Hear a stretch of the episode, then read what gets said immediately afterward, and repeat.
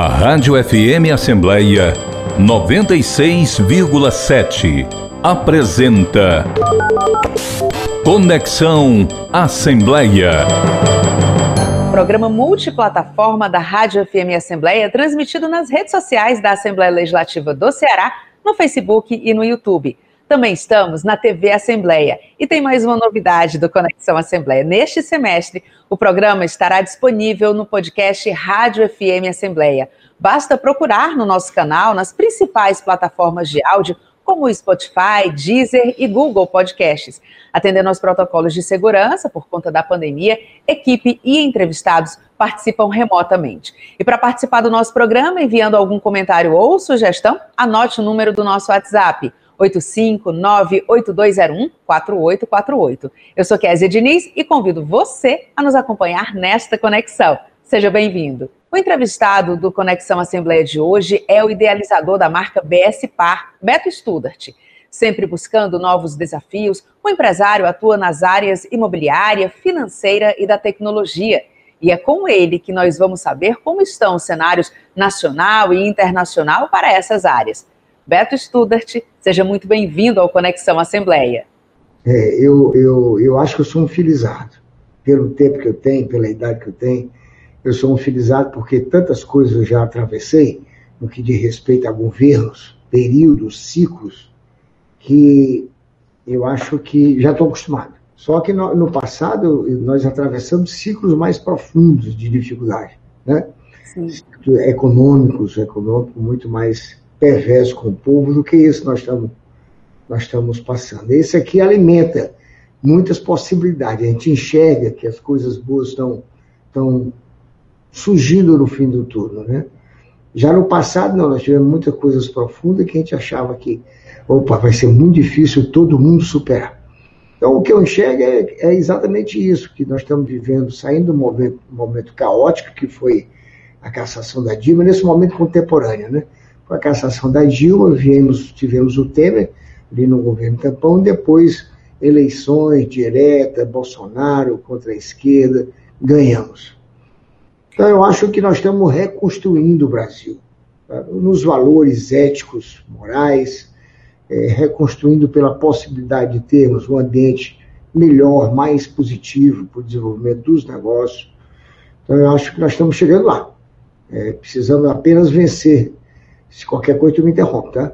Precisamos, Não, pode ficar à vontade. Precisamos vencer esse momento político, que é muito, muito sério, muito danoso, que de certa forma prejudica todas as condições macroeconômicas que estão colocadas.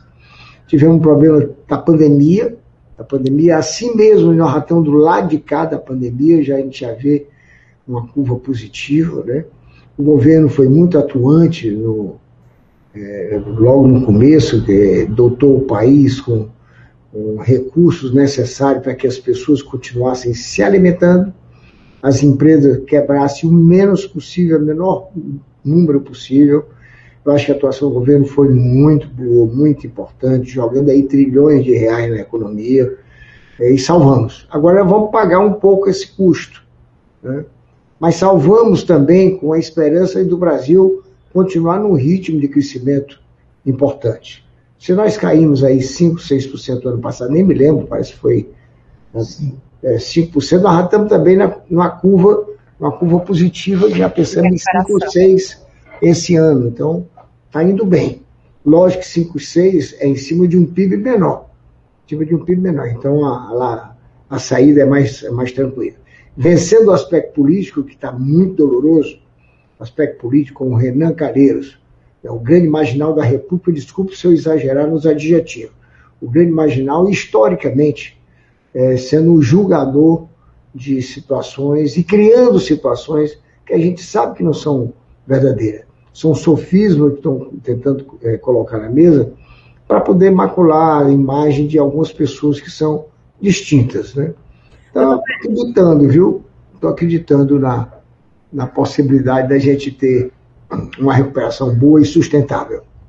É, em 2009, eu estava acompanhando algumas coisas que o senhor falou nos últimos anos, porque quando o senhor fala, o senhor fala e os empresários param para escutar, porque existe na sua fala uma leitura quanto sua experiência, enfim, com, com é, a sua atuação também como dirigente, né, como presidente da FIEC, que já foi, como vice-presidente da CNI, enfim, os empresários param e aquilo ali meio que vai nortear também algumas decisões no mundo empresarial.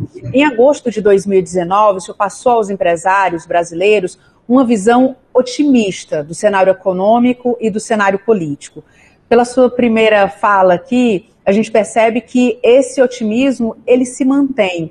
Mas eu quero saber em que nível ele se mantém. Ele é o mesmo otimismo de 2019 ou ele é um otimismo já é, é, experimentado diante dos últimos fatos e episódios que a gente vem enfrentando?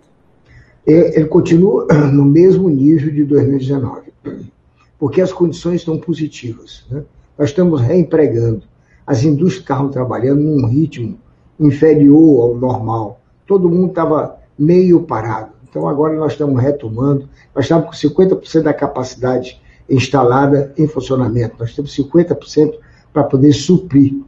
Na medida que você emprega, embora nosso desemprego ainda esteja muito alto, em 14,5 milhões de pessoas, é, assim mesmo, tudo que acontecer daqui para frente significa uma, uma indústria que voltará a produzir no outro nível. E como tem embora nós estejamos vivendo um problema de um, um pouco de inflação, que, que é gerenciável, é, na medida que as indústrias se dotam de produção, esses preços poderão, poderemos controlar os preços. Então, continua muito positivo na minha cabeça, excetuando um colapso imediato, assim, de forma surpreendente, como às vezes a CPI promove. A, a CPI promove esse negócio. Será se amanhã vai acontecer um fato novo? Eu não vejo muita sustentação nos exemplos que estão sendo apresentados na CPI. Eu acho que tudo ali é uma grande fraude, uma grande montagem de documentos que não têm nenhuma consistência para poder denegrir o Bolsonaro. Eu não sou bolsonarista, não, tá? Eu sou de direita, mas não sou bolsonarista doente. Eu admiro pela sua honestidade, embora acho que algum, algum aspecto da diplomacia faltou na condução para a aprovação de projetos importantes. Mas eu acho que ele é uma, uma pessoa importante. Nós estamos vivendo um ambiente totalmente corrompido. Há muitos anos que nós estamos, todos, a maioria, todos não, a maioria dos nossos representantes estavam se aproveitando de algumas facilidades. Ah, havia uma, uma, uma ligação entre indústria e, e autoridades muito perniciosa. Né? Você vê o caso que nós tivemos da, da, é apenas um exemplo entre todos, é, com esquemas bem, muito bem, é, como é que eu digo, muito bem, é, com vasos comunicantes bem instalados, uma estrutura criminosa instalada entre indústria da iniciativa privada e governos. Né? Então, eu acho que isso aí nós estamos quebrando. Eu acho que o Bolsonaro está quebrando esse, essa coisa da corrupção. E quebrar a corrupção quer dizer que nós vamos dar lucro. As empresas estatais voltaram a dar lucro. Está aí todo mundo normal, saindo de déficits astronômicos para lucros bilionários. Então a gente constrói, não tem mais aquele emprego que a gente dava a qualquer custo, de qualquer maneira, para fazer favores, não tem mais. Então, não fizeram a reforma administrativa, mas pelo menos tem um cuidado de não sair contratando a qualquer preço, fazendo concurso público a qualquer preço, porque os concursos públicos não é apenas para dar emprego. Concurso público é para poder fazer política. Então você não, é uma forma de você usar a máquina pública para fazer política. E a pessoa que está fazendo isso é que é o grande beneficiado. Né? Então nós precisamos entender que o Estado brasileiro está muito inchado em todos os poderes, todos os poderes, legislativo, judiciário, executivo, está muito inchado.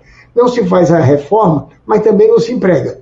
Não se faz concurso público novo, certo? Vamos usar os talentos. Dentro do serviço público, nós temos muitos talentos, que às vezes estão jogados em uma posição de menor importância, que nós podemos resgatar essas figuras, trazermos para, para o cume das estruturas e a gente aproveitar o conhecimento deles ao invés de fazer concurso público e manter o custo aí. Veja o seguinte: a reforma tributária que a gente fala, na minha cabeça, não era apenas uma simplificação.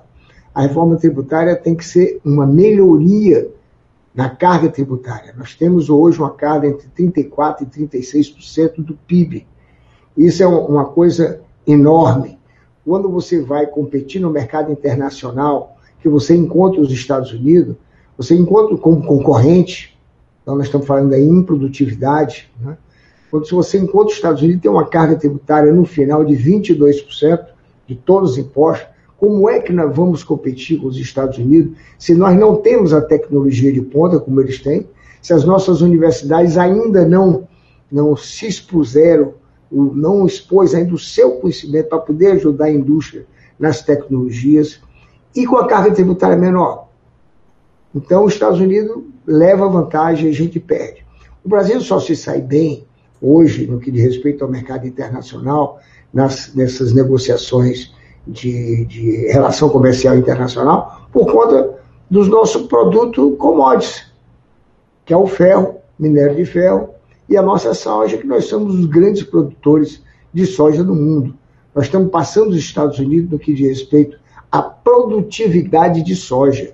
Nós estamos produzindo 140 milhões de toneladas de soja, que é um negócio monstruoso. Mas nós não podemos ficar somente em cima do setor primário. Nós precisamos gerar também é, superávit em cima dos bens industrializados. Né? E nós não temos essa capacidade, com raras exceções. Mas não, não nos dá essa, essa tranquilidade de poder competir. Né? Doutor Beto, eu, eu queria até falar sobre a questão do, das reformas, né? não só a tributária, mas a administrativa também. Mas antes, eu queria chamar aqui para a nossa conversa uhum. o deputado Nelinho, porque ele tem uma pergunta para o senhor. Vamos acompanhar. Olá a todos, deputado estadual Nelinho aqui falando. Eu quero aqui cumprimentar esse grande empresário, o qual admiro muito, Dr. Beto Studat. Dr. Beto Studat, gostaria de lhe fazer uma pergunta. Qual análise você faz nesse cenário econômico em nosso estado, nesse período de pandemia? Não, o Ceará, exatamente igual a todos os estados brasileiros, teve dificuldades. A indústria teve dificuldade, caiu mas olha, o Ceará está dando hoje mostras que está em recuperação. Nós temos um governo do Camilo que a gente, é, que algumas pessoas acham que não, eu acho que é um governo extraordinário. O Camilo é um, cidadão extremamente responsável, está fazendo o seu trabalho no que diz respeito à gestão da pandemia exemplar. Ele, junto com o doutor Cabeto, é, eu acho que estão fazendo a coisa pontual, eu nem discuti o problema dos fechamentos dos decretos do Camilo, porque é um ambiente tão complexo, tão difícil de você dar uma canetada, que nós não podemos fazer isso. E quando você vai para o mundo, você vê que nós estamos fazendo exatamente igual, ou melhor.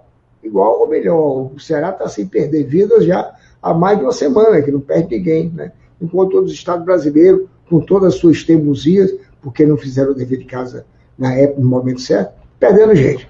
Então eu acho que o Ceará continua detonando, e tem sempre uma coisa positiva o Ceará. Agora nós estamos falando de energia verde, né? o hidrogênio, que vai sair da, da energia eólica e fotovoltaica. É um novo momento. Todo mundo se entusiasma. Aí você veja assim, o Ceará é coisa sempre impressionante. Hoje nós somos os maiores produtores de paz e de, de paz do, do, do de, eólica do Brasil, não tem ninguém igual a gente, estamos exportando. Você vai no centro, no, no, no PECEM, você vê muita gente é, importando, exportando. Então eu vejo que a, a indústria está retomando, pode ter alguns equívocos, pode, não posso dizer que não tenha. O comércio está muito debilitado, mas o governo também tem a sua capacidade limitada de fazer os, favor, os favores fiscais. Né? Não tem como fazer muita coisa. Mas eu acho que assim mesmo nós estamos muito bem, os restaurantes estão voltando, estão voltando a ganhar dinheiro. Então eu acho que a, coisa está indo bem. Nelinho, você que está aí fazendo a pergunta, eu acho que o Ceará está indo muito bem. Nós temos um histórico de desenvolvimento assim muito especial, que começa lá na época do Vigílio Tábua, que foi o homem que se preocupou com a eletrificação do Ceará, é positivo. Depois veio o Distrito Industrial de Fortaleza, depois vieram os aeroportos, depois veio o aeroporto, depois veio Castanhão, depois veio Pecém. Né? Um, são ciclos de cada, que cada governador teve assim impôs, que até hoje nós estamos usufruindo. Depois veio a Companhia Siderúrgica do PECEM, veio o, o, a associação com Rotterdam, espetacular. Agora vem o, a energia verde. Quer dizer, o Ceará é sempre vanguarda do Nordeste. Né? Você falou na questão da energia, e a gente vive um ano, né, o ano de 2021, a gente vive um ano de discussão sobre a, a crise elétrica. Teremos racionamento ou não teremos? A conta de energia vai ficar mais cara? É, o senhor acha que essa crise elétrica, qual o impacto que ela vai ter? O senhor tem receio, por exemplo, de um apagão no ano de 2021? Eu não tenho receio do apagão.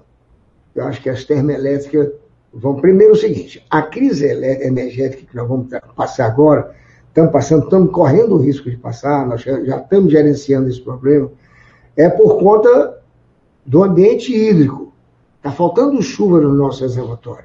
Que no passado a gente comemorava tanto porque ter essa grade de produção de energia era muito bom porque não poluía o meio ambiente, agora nós estamos pagando uma conta. O risco, talvez ter desenvolvido um pouco nossos parques eólicos e fotovoltaicos. Acho que sim. Mas acho que nós vamos, se, vamos sair pagando mais por essa conta, que são com as termoelétricas. As termoelétricas estão sendo acionadas, elas são caríssimas em todos os aspectos. Usa cara porque é, é, tem um custo de dinheiro real, tem o, o custo do meio ambiente, eles consomem é, todo o combustível fóssil. Né? Então, tem, tem todos esses problemas que, que acontece depois que as termoelétricas são ligadas. Mas eu não acredito no colapso. Eu não acredito no colapso. Eu acho que nós vamos trabalhar no limite da, da situação mas nós vamos superar, se Deus quiser. Eu me lembro na Gripec, quando eu era presidente, teve uma crise em 2000, 2001 quebrado, e eu importei, não, uma crise energética, eu não estou lembrando, está lembrando o que é Eu acho que 2004, não? 2004, né? Foi que eu fiz particularmente. Eu importei dos Estados Unidos um supergerador para botar na minha fábrica. Né? Funcionou, superei esse, o momento da crise energética. E assim mesmo, essa, essa mesma providência muitos empresários estão tomando. Estão se preparando para ficar autossuficiente e não depender da, da energia pública, né? É, que não é nem pública, mas a energia do, de todo, do sistema. Então eu acho que a gente sai. Não, não vejo a crise, a crise energética como uma coisa séria, mas não vejo ter apagão. O apagão, o discurso do apagão, ele é mais político. O senhor falou no discurso político e a gente sempre vê essas questões políticas, ou denúncias, ou discurso, enfim. E eu, como consumidora, é, e consumidora de notícias também, eu sempre fico me perguntando até que ponto a discussão política atrapalha a nossa economia. Né? Porque, como o senhor disse numa resposta anterior, existe a discussão política, uma CPI, por exemplo, é um julgamento político, né? Mas existe ali, andando ao lado e tentando fazer o seu melhor, existe a economia, existe um empresário que ele quer eh, gerar emprego, quer conseguir fazer, conseguir produzir, e ele está tá parte dessa discussão da política. Né? A política tem lá o palanque, tem lá o show, o próximo ano tem eleição. É, o senhor acha que essas discussões, essas e outras, né? Eu estou falando de maneira geral, essas discussões, até que ponto elas afetam o ambiente para o empresário, a, a confiança que o empresário tem de investir aqui no Brasil?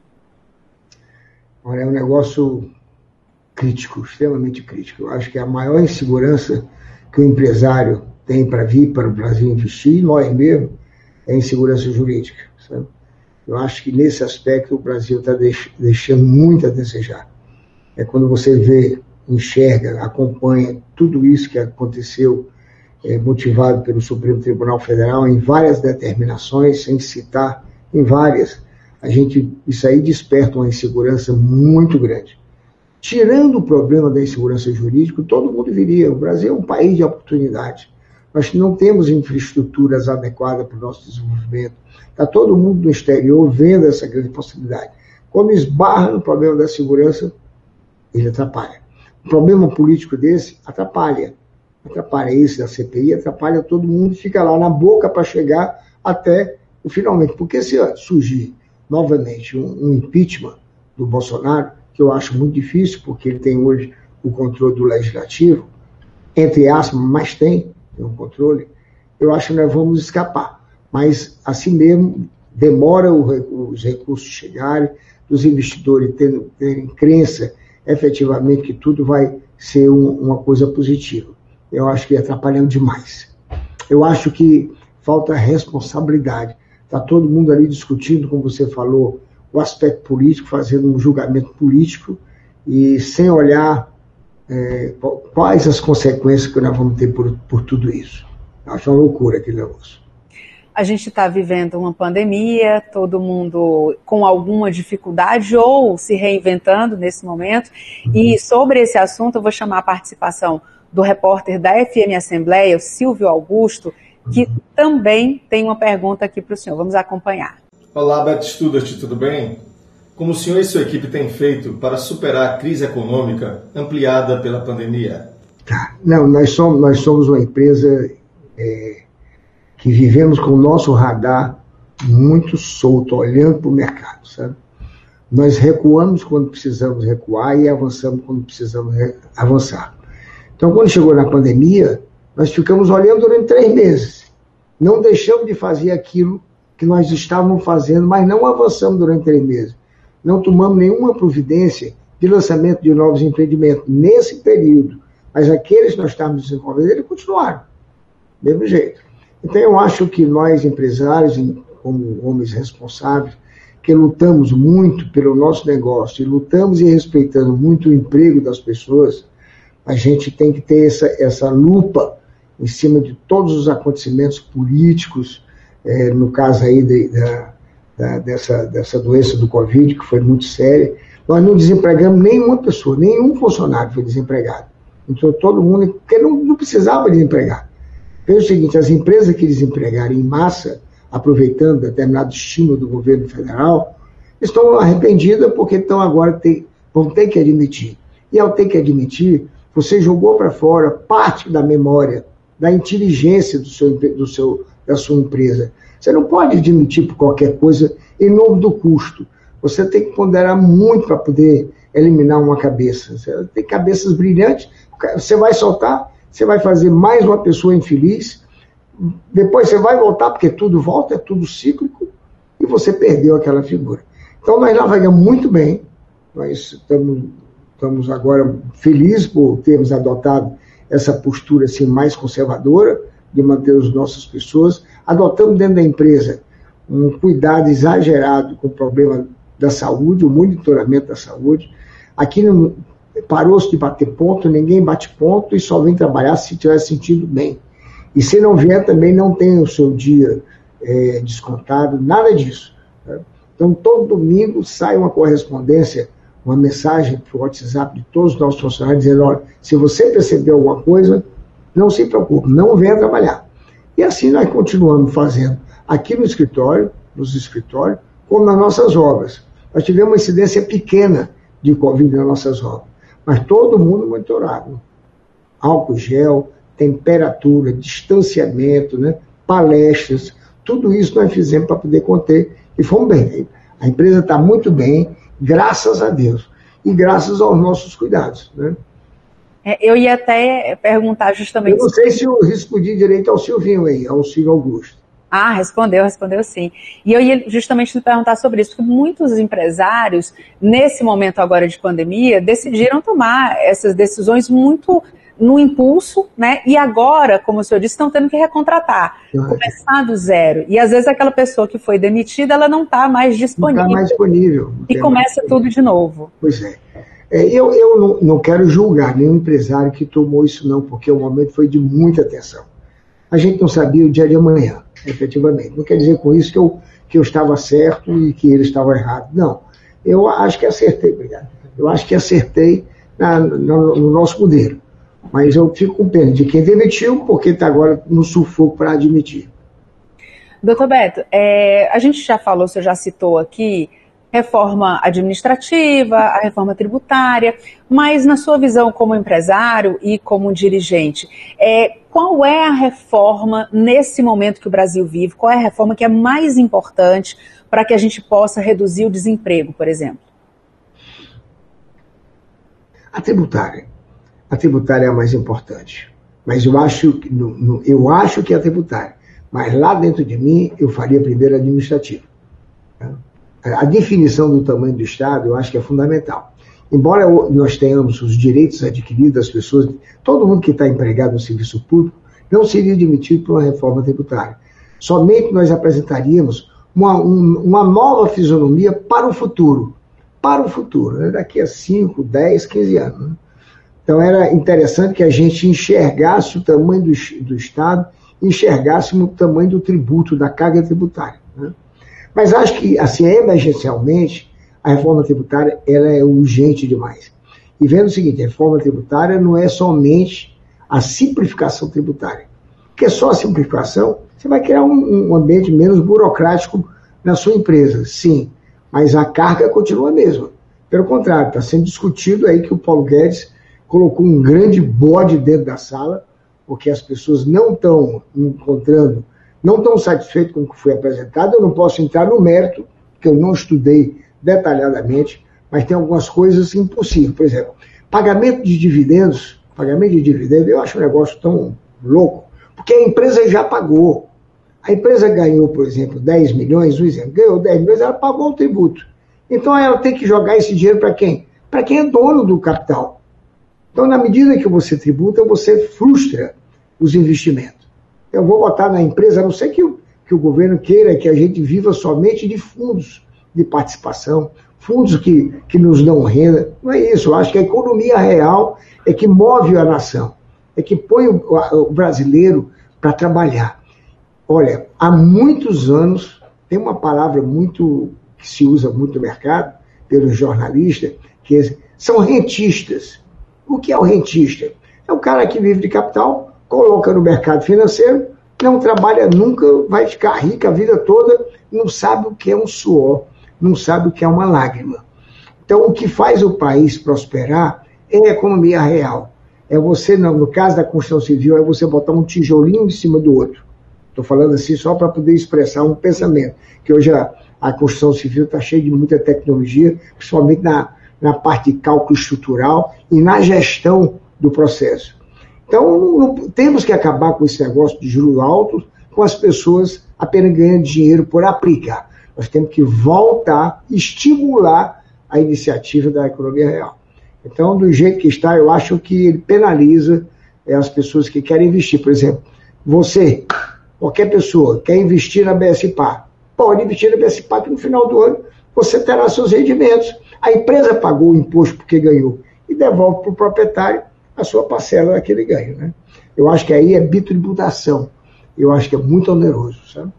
Então é isso aí. Eu acho que a, a reforma tributária é essencial.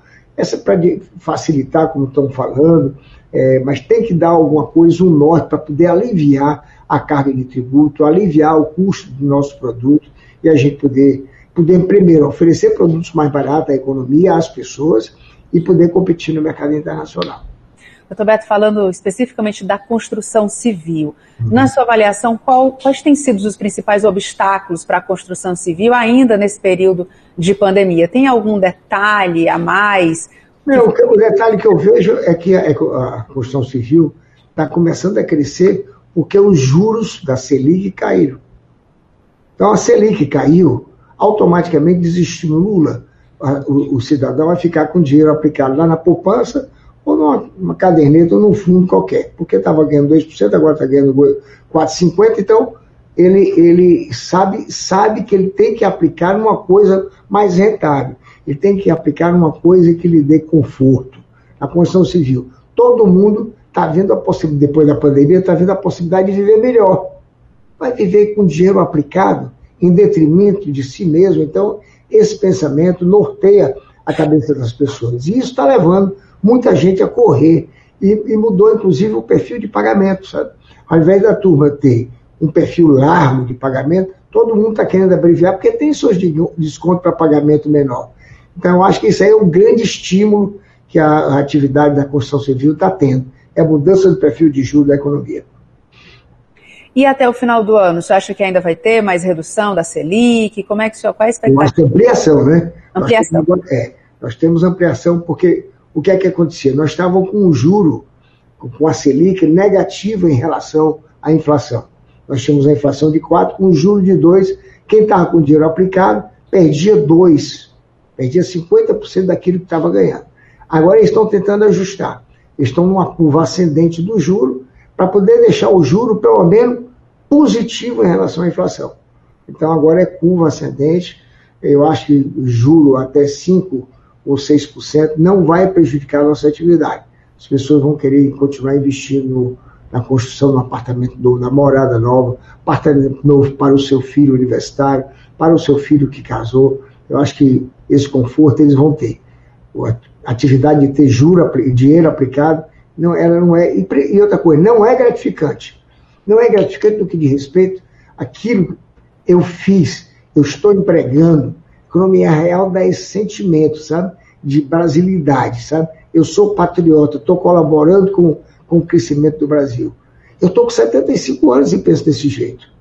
E os jovens que têm a maior força, têm mais condição hoje de estar envolvidos nesse ambiente digital, eles têm muito a colaborar. Nós não podemos dar mau exemplo para essa turma de ter vida boa. Né? E tem muita gente que pensa, vida boa é isso, né? Ficar em casa, é pegar o carro, sair ou não sair, pegar o avião, né? ir para outro país, porque estava com dinheiro aplicado. Agora não tem que ir para a economia real. E vamos dar esse exemplo. Você, você é uma menina de 40 anos, né? uma menina nova. Está com tudo. Você está onde? Está prestando o seu trabalho. A pessoa, se tivesse uma carga de dinheiro aplicado, talvez você não fizesse, não, não estaria fazendo esse seu jornalismo tão sério, né? discutindo, estudando do jeito que você demonstra estudar, sabendo da, das coisas da atualidade. Isso é que gente precisa ter em mente, né? Agora, doutor Beto, o senhor falou em 75 anos e falou dos mais jovens, mas o senhor adora uma tecnologia, pelo que a gente sabe, o senhor está sempre em busca aí é, de novidades, tanto é que a própria BSPA, ela traz ali exemplos de, é, de algumas construções que a gente nunca imaginou aqui no Ceará, e de repente vem a ideia e você diz, não, mas isso, será que isso vai dar certo? De repente, está lá o prédio gigante, muito bonito, enfim. De onde é que o senhor tira essa inspiração? Como é que o senhor estuda? Eu não sei como é, não. Eu, eu acredito muito nas pessoas. Ele vai acompanhando o desenvolvimento do mundo, né? Por exemplo, energia, carro movido a energia, né? carro elétrico.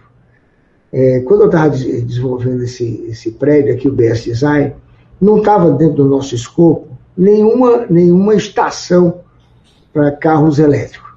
Quando tava, já estava tudo levantado, eu preciso botar aqui totens para carregar eles. Mas doutor Beto vai levar ainda uns 10 a 15 anos. Vai não. Vamos criar uma estação para carro elétrico. Criamos uma estação para carro elétrico, botamos 10 totens para carregamento desses, desses veículos e, e dotamos todos os andares é, subterrâneos, que são cinco andares para baixo. Todo andar está todo assistido por transformadores para poder, no futuro aí, daqui a 10 anos, a gente colocar mais. Então, são essas coisas. Esse, ser vanguarda, ele está pensando e, às vezes, romper aquilo que se apresenta como impossível. Né? É ambiente digital. É, nós estamos desenvolvendo aqui uma plataforma digital na área financeira, que eu não vou falar agora, vou só falar o nome, BS Cash. É um ambiente totalmente digitalizado, onde as pessoas vão acessar vão acessar, vão tomar os seus empréstimos, vão se financiar, tudo digital. Tudo, todas as informações chegarão digital. Então isso é ser vanguarda, né? 75 anos não é a capacidade apenas de fazer, mas é a capacidade de entender, de entender que é necessário fazer, de chamar para perto de si pessoas que sejam preparadas, estejam preparadas para o desenvolvimento, estejam preparadas para manter um diálogo que seja rico entre os pares. Por exemplo, quem é que está gerindo esse meu ambiente da BS Cash? São pessoas jovens, são dotadas que vão, que vão se comunicar com o mercado. Não sou eu que vou fazer. Eu tive só a ideia. Vamos fazer. Isso aqui é a, é a modernidade, é isso aqui. Continua com o clássico, continua com o tradicional, mas vamos criar aqui uma derivação para a gente fazer o melhor. Na construção civil, a mesma coisa. E aí eu, eu, eu louvo é, os técnicos que nós temos aqui, a engenharia, porque além da gente ter grandes arquitetos para poder criar esses grandes monumentos que nós estamos criando e vamos agora no final do, do ano. Estão lançando, fazendo alguns lançamentos espetaculares. Mas vem um outro que é muito espetacular, que é o BS Gold, que é um, talvez seja o, o, o prédio mais bonito e mais moderno de Fortaleza, a exemplo do BS Design. Né? É, eu preciso ter o quê? Preciso ter um grande arquiteto, preciso ter grandes engenheiros, preciso ter grandes calculistas e preciso ter grandes consultores para poder compatibilizar todos os projetos. São trinta e tantos projetos. Então você precisa dar, ordenar esses projetos e a gente tem sempre pessoas preparadas para fazer esse ordenamento.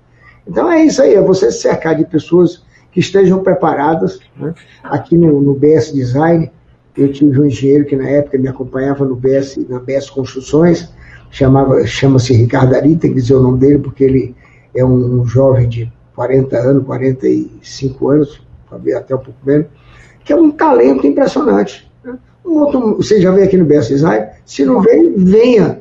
Venha, venha aqui no, na próprio, no próprio andar nosso, aqui no 13 andar da Torre Sul, que é tudo ultra moderno. Né? E essas pessoas é que estão trazendo, nos honrando com obras dessa magnitude aqui, sem nenhum problema. A gente tem que se descer, são pessoas extraordinárias. Então eu sou vanguarda no pensamento, tá? Mas eu não sou na execução mais. Eu tenho dificuldade para ir para a execução.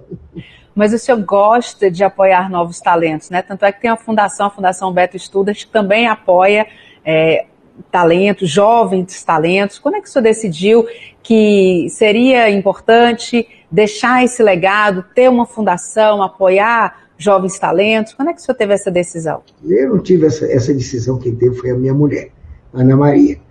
Eu, na realidade, eu sempre tive o, esse espírito colaborativo, sempre. E a Maria, é, depois que ela se aposentou, ela, ela, ela não me acompanha no cotidiano aqui, mas ela me vê todo o tempo, sabe o meu estilo. E ela sabia que eu fazia muitas doações. Ela disse, Beto, vamos criar uma, uma fundação, eu vou para frente da fundação e, e vamos dar ordem essa sua forma de doar. Aí foi aí que nós criamos uma coisa assim mais ou menos dirigida para ir para os novos talentos, para as crianças, crianças carentes, carentes e talentosas, né? Não é qualquer criança que a gente adota, né? E adotamos também muitas instituições que têm a mesma preocupação e tivemos o cuidado de participarmos de seus planejamentos estratégicos, né? Que colaborava com a parte do conhecimento da ANA e de todo o grupo que nos assessora. E deu certo, né? Nós estamos com a, com, a, com a, Fundação, se não me falha a memória, já há 13 anos, né? Há 13 anos já tem uma boa marca. Né? É, um, é um negócio pequeno que a Ana Maria adora, as pessoas respeitam muito, porque ele desenvolve um trabalho muito sério, né? E agora nós estamos também colaborando com com alguns amigos, nós criamos o BS Innovation, aqui no BS Design. É uma coisa fabulosa. Né? Quando, quando presidente da Federação das Indústrias, eu tive muita, muita preocupação com essa área da inovação e com a área do conhecimento. Depois eu conto um pouquinho, tá? Depois me, me explora nesse sentido.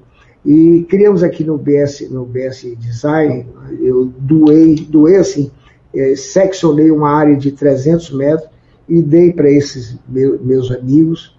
E criamos uma empresa onde cada um tem 33% e eu tenho 33%, mas a minha doação foi essa área, que é minha, ela é proprietária nossa, mas eu entreguei para essa atividade. E são 10 escritórios, 10 escritórios com auditórios, com sala de reunião, é, podcast, podcast, né? Podcast, tudo adaptado para poder recebermos até 10 startups. Uma coisa assim fabulosa, sabe? Nós fizemos, criamos um edital para poder selecionar essas startups. É, foram inscritas 53 ou 57 novas empresas. Nós selecionamos para 28. Depois colocamos nossos mantenedores, que tem um grupo de mantenedores, para selecionar 10 e ficamos com 10 empresas é, incubadas. Uma coisa que eu acho que é uma colaboração imensa. Entendeu? É exatamente nesse viés que você está colocando, de gostar da coisa de ponta, porque eu acredito que hoje é um ambiente diferente e tem muitos jovens cheios de grandes ideias que poderão ficar milionários de uma hora para outra e precisam desse respaldo. Necessitam do endereço. Não é o endereço BS Design, não, é o local de trabalho. Sabe? Então, essa coisa a gente está fazendo com muita, muita desenvoltura. Você falando nessa questão do cearense, né? A gente costuma dizer que tem cearense em todo lugar do mundo, né? Agora mesmo, recentemente a gente entrevistou um cearense que está trabalhando é, no mapeamento genético do vírus da Covid lá na Universidade de Oxford. E ele é um cearense de Quixeramobim.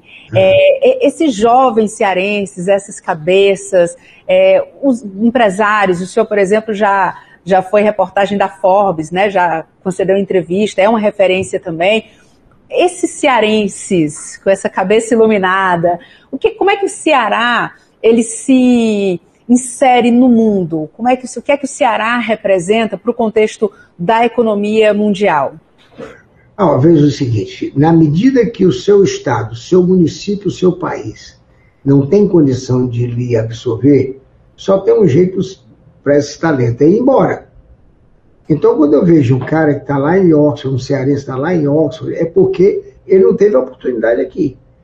Então, nós precisamos investir muito em cima das universidades para poder segurar os talentos. É isso que eu queria falar para você, diz, me explora lá na frente. Havia um distanciamento muito grande entre universidade e empresa. Isso é um distanciamento brasileiro, não é no Ceará, não. É brasileiro. Que agora esse estigma está está sendo quebrado, né?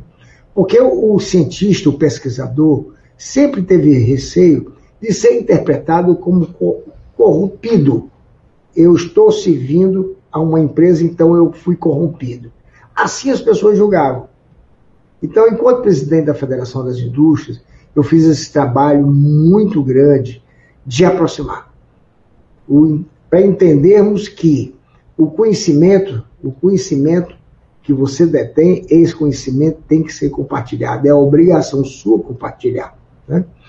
E assim foi, foi, criado esse ambiente maravilhoso. Hoje a Universidade do Ceará, é, por intermédio da Federal, do Estado, não importa, as faculdades, os professores chegaram todos. E os nossos industriais também chegaram todos para criar esse ambiente de troca. Troca do conhecimento e troca da, da minha possibilidade industrial de colocar em prática uma grande ideia de um pesquisador.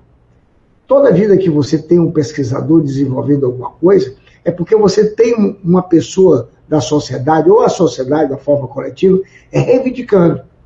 Então você tem três coisas: você tem sociedade, você tem a pesquisa e você tem a indústria. Você não pode separar isso. Você tem que andar de mãos dadas. Né? Há exemplo de vários países no mundo, como o próprio Israel, né? Você vai a Israel, você fica impressionado de encontrar naqueles, ir àqueles, visitar aqueles centros de pesquisa, todos os cientistas de uma forma extremamente simples, de manguinha curta, com o seu BMW parado lá embaixo, pesquisando e ganhando dinheiro. Ganhar dinheiro é o que todos nós queremos. Quem tem conhecimento tem que ganhar dinheiro. Esse é, essa é a ideia que a gente tem que disseminar e temos que defender. Porque ganhar dinheiro não é uma coisa específica do industrial. Ganhar dinheiro é também específico daquele que detém o conhecimento. Né? E nós fizemos essa aproximação e hoje parece que nós estamos usufruindo desse benefício, sabe? das coisas simples do entendimento do relacionamento. E assim a gente tem que defender. Acho que você, quer dizer, como, como jornalista, tem que estar sempre atenta para esse, para que não haja distanciamento entre as pessoas importantes nesse elo, né, desse ecossistema, para a gente fazer o Ceará, o município, o país se desenvolver. Precisamos dessa atenção. E fiz isso muito bem, graças a Deus, e estamos dando continuidade aqui no BS Innovation, aqui no BS Design, né? Doutor Beto, eu queria, já que você falou da questão da FIEC, né? É, esse com certeza é um dos seus legados, mas tem outros. Eu queria que o senhor destacasse o que, é que o senhor considera que foi um legado, foram legados que o senhor deixou nessa sua passagem pela presidência da Federação das Indústrias? Assim, eu, eu acho que esse que eu acabei de me reportar, é, em relação relativo à, à aproximação universidade-empresa, eu acho que foi um grande legado. Como foi também o Observatório da Indústria. Né? O Observatório da Indústria é uma coisa, uma peça importante, que o Ricardo Cavalcante, que é o nosso atual presidente, que nos sucedeu, está dando uma importância muito grande, está enfatizando, está aproximando o observatório do governo federal, dos ministérios, sabe? de outras federações de indústria do Brasil. Então, acho que esse foi o grande legado. E o outro legado foi a gente tornar a Federação da Indústria, das Indústrias é um ambiente de trabalho, não um emprego de cabide. aliás, uma instituição de cabide de emprego.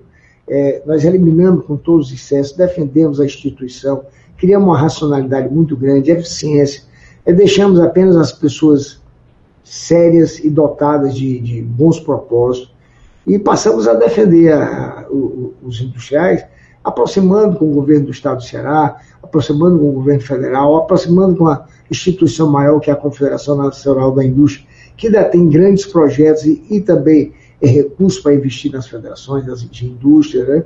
Então, eu acho que isso foi esse ambiente fluido. Sabe? Eu acho que durante o meu mandato, e o Ricardo está dando prosseguimento, é, foi essa. A gente sempre está falando o que a sociedade queria falar, sabe?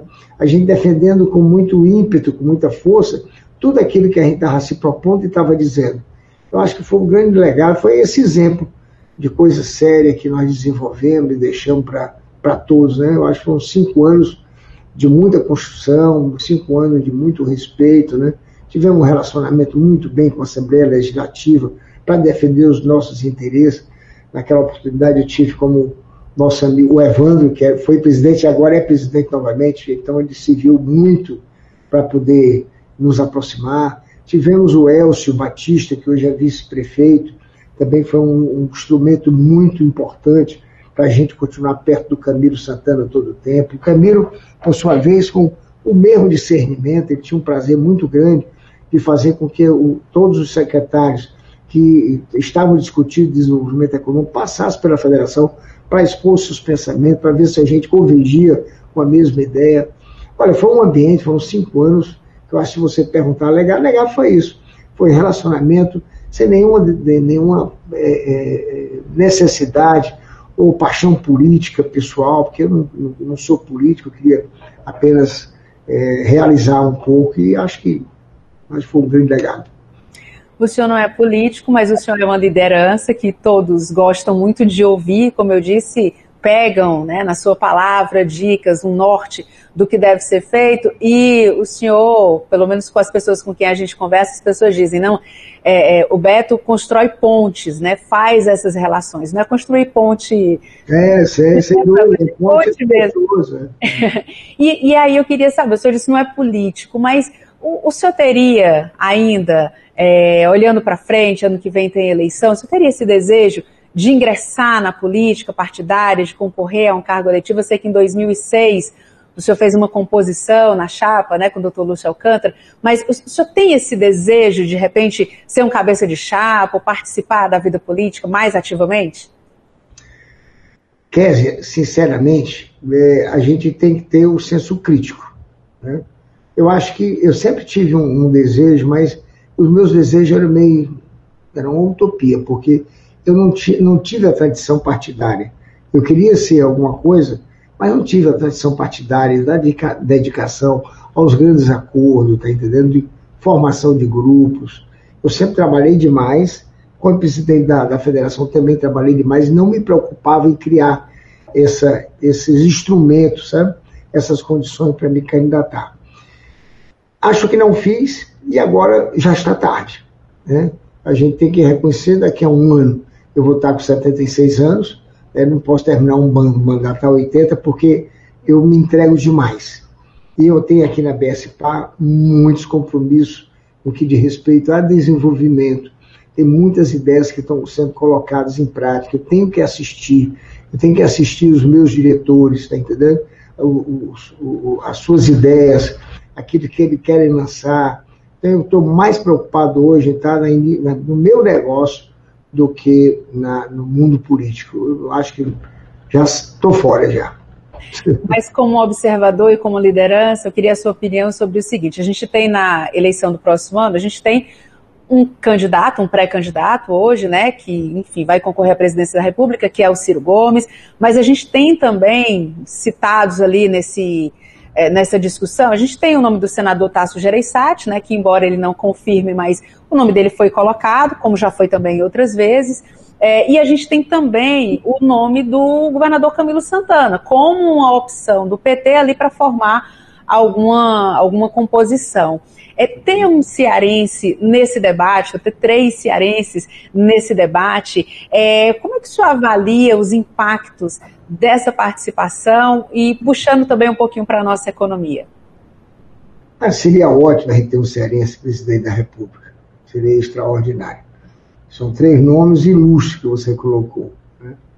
Assim, mas de forma pragmática, é, o, o Tassi já me disse, assim, com toda a força, é, que ele não seria mais candidato. Né? Ele disse, mas o mundo político é diferente, né?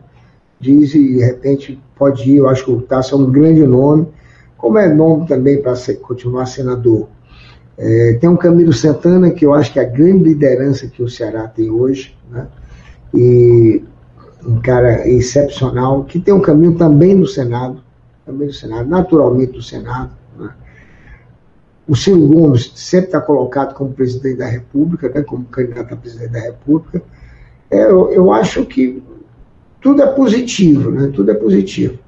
Eu só tenho, eu fico na torcida que a gente tenha efetivamente um novo momento nacional a partir do próximo ano, a partir de 2023, né? 1 de janeiro de 2023. Embora eu ache que o momento esteja bom, embora esteja nesse mundo político muito arranhado, extremado, né? É, esquerda e direita, eu acho que nós vamos ter um momento espetacular a partir de 2023. Melhor ainda, né? Então eu fico aí com a meia resposta para você, eu sei que não disse plenamente, mas é, é assim, saindo assim mais ou menos pela gente, são, são todos homens espetaculares, cada um dentro da sua área, vamos torcer para que dê tudo certo. Doutor Beto, a gente está chegando ao finalzinho da nossa entrevista, mas eu não posso deixar, né, o senhor passar aqui pelo Conexão Assembleia sem lhe pedir que o senhor deixe uma dica, uma palavra, mostre aí uma direção. É, e aí eu vou lhe pedir, não apenas para os grandes empresários, mas para o pequeno empresário, para aquele microempreendedor, para quem, é, mesmo com as suas dificuldades, acredita, sabe que dá, sabe que dá para trabalhar e que, que dá para ir em frente. Queria que o senhor deixasse essa palavra para essas pessoas. Tá certo, ok. Vamos, vamos começar pelo pequeno, pequeno empresário, que é o dono da startup, né? é, que ele não desista. Eu tenho algumas coisas aqui é, impressionantes. Eu tenho jovens que me visitam, que me encontraram e pedem para vir conversar comigo, sabe? e vêm. Tem pessoas assim, extraordinárias, jovens extraordinários, que veem aqui como é que eu mando para a controladoria, de repente ele vê como é que a gente trata fluxo de caixa, controle, ele está implantando na fábrica dele, são pessoas obstinadas. Então o jovem tem que ser obstinado. Primeiro que a ideia de ficar rico, ele tem que botar na cabeça que deve ficar rico. Mas o ficar rico não é andar com a melhor camisa, nem com o melhor carro, nem com o melhor sapato. Ele tem que sair, sair rico com a melhor máquina, com o melhor computador. Ele fazendo parte dos grandes fóruns de desenvolvimento intelectual, indo para congresso, trocando ideias. Não desistir. Esse aí o jovem tem que seguir. E aos velhos, os mais antigos, né, mais antigos, mais antigos e os velhos. Os velhos que não desistam, façam como eu, porque é extremamente gostoso estar trabalhando todo dia, todo tempo. Eu não me vejo na situação de não trabalhar.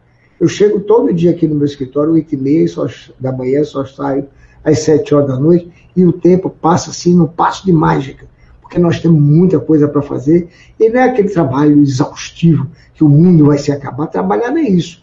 Trabalhar é você ter ordem, ordenar o seu negócio, e acreditar que vai para frente e fazer coisas responsáveis. Mas veja uma categoria espetacular que é esse cara que está entre esse, o menino da startup e a nós que estamos já velhos. Eu acho que esses caras hoje são assim, os empresários de 40 anos, eles têm que ter um ímpeto muito grande para continuar trabalhando. Eles estão na convergência de, duas, de dois mundos, né? Esse o meu, analógico, totalmente analógico, e o outro totalmente digital que ele entre com conhecimento que está fazendo essa interface entre as duas gerações né, de ponta, que ele continue acreditando que o trabalho é o que dignifica o homem, que é um dito popular antigo, mas extremamente verdadeiro. Só tem esse jeito. E que se cerque de pessoas talentosas, que aceitem o talento dos outros, que é importante. O talento dos outros não é o seu concorrente, você é o dono do negócio. Você está fazendo prosperar e só pode prosperar se tiver grandes figuras do seu lado. Então, eu acho que assim a gente pode formar, Kézia, assim, um grande ambiente de desenvolvimento do Estado do Ceará e vamos, e vamos continuar fazendo, né? E para o Brasil. Muito bem. Muito obrigada pela sua participação. Vamos conversar outras vezes, tenho certeza, mas lhe agradeço demais e desejo muito sucesso, muita sorte, ah, muita felicidade. Antes da entrevista, eu estava me dizendo né, que o, o, segredo da sua vida é a felicidade. Felicidade. A felicidade. É, é. Então, muito é, E para você também, né, Bichinha? Eu sempre falo que o jornalista tem que ter, é, tem que estar preparado. O jornalista não é aquele que está dando opinião crítica todo o tempo, crítica todo o tempo. Eu acho que o jornalista inteligente que pode colaborar conosco é aquele que está estudando, para poder mudar de vez em quando. Ter um pensamento, eu acho legal, é bacana, mas pode flexibilizar o pensamento, não andar engessado, esquerda e direita, fazer um ambiente político menor, mais ilustrativo, mais intelectualizado. E o conhecimento que você demonstra é que faz prosperar os debates. Muito obrigada. Tá, um abraço para você. Tá, tchau. tchau. E em tempos de pandemia, a Rádio FM Assembleia precisa se reinventar diariamente para continuar chegando até você. No programa Conexão Assembleia, a principal novidade é que você pode acompanhar tanto no rádio, sintonizando a FM 96,7, como também nas páginas oficiais da Assembleia no Facebook e no YouTube, sempre às segundas-feiras, às 8 horas da manhã. Também estamos na TV Assembleia todas as segundas-feiras, às 8 e meia da noite.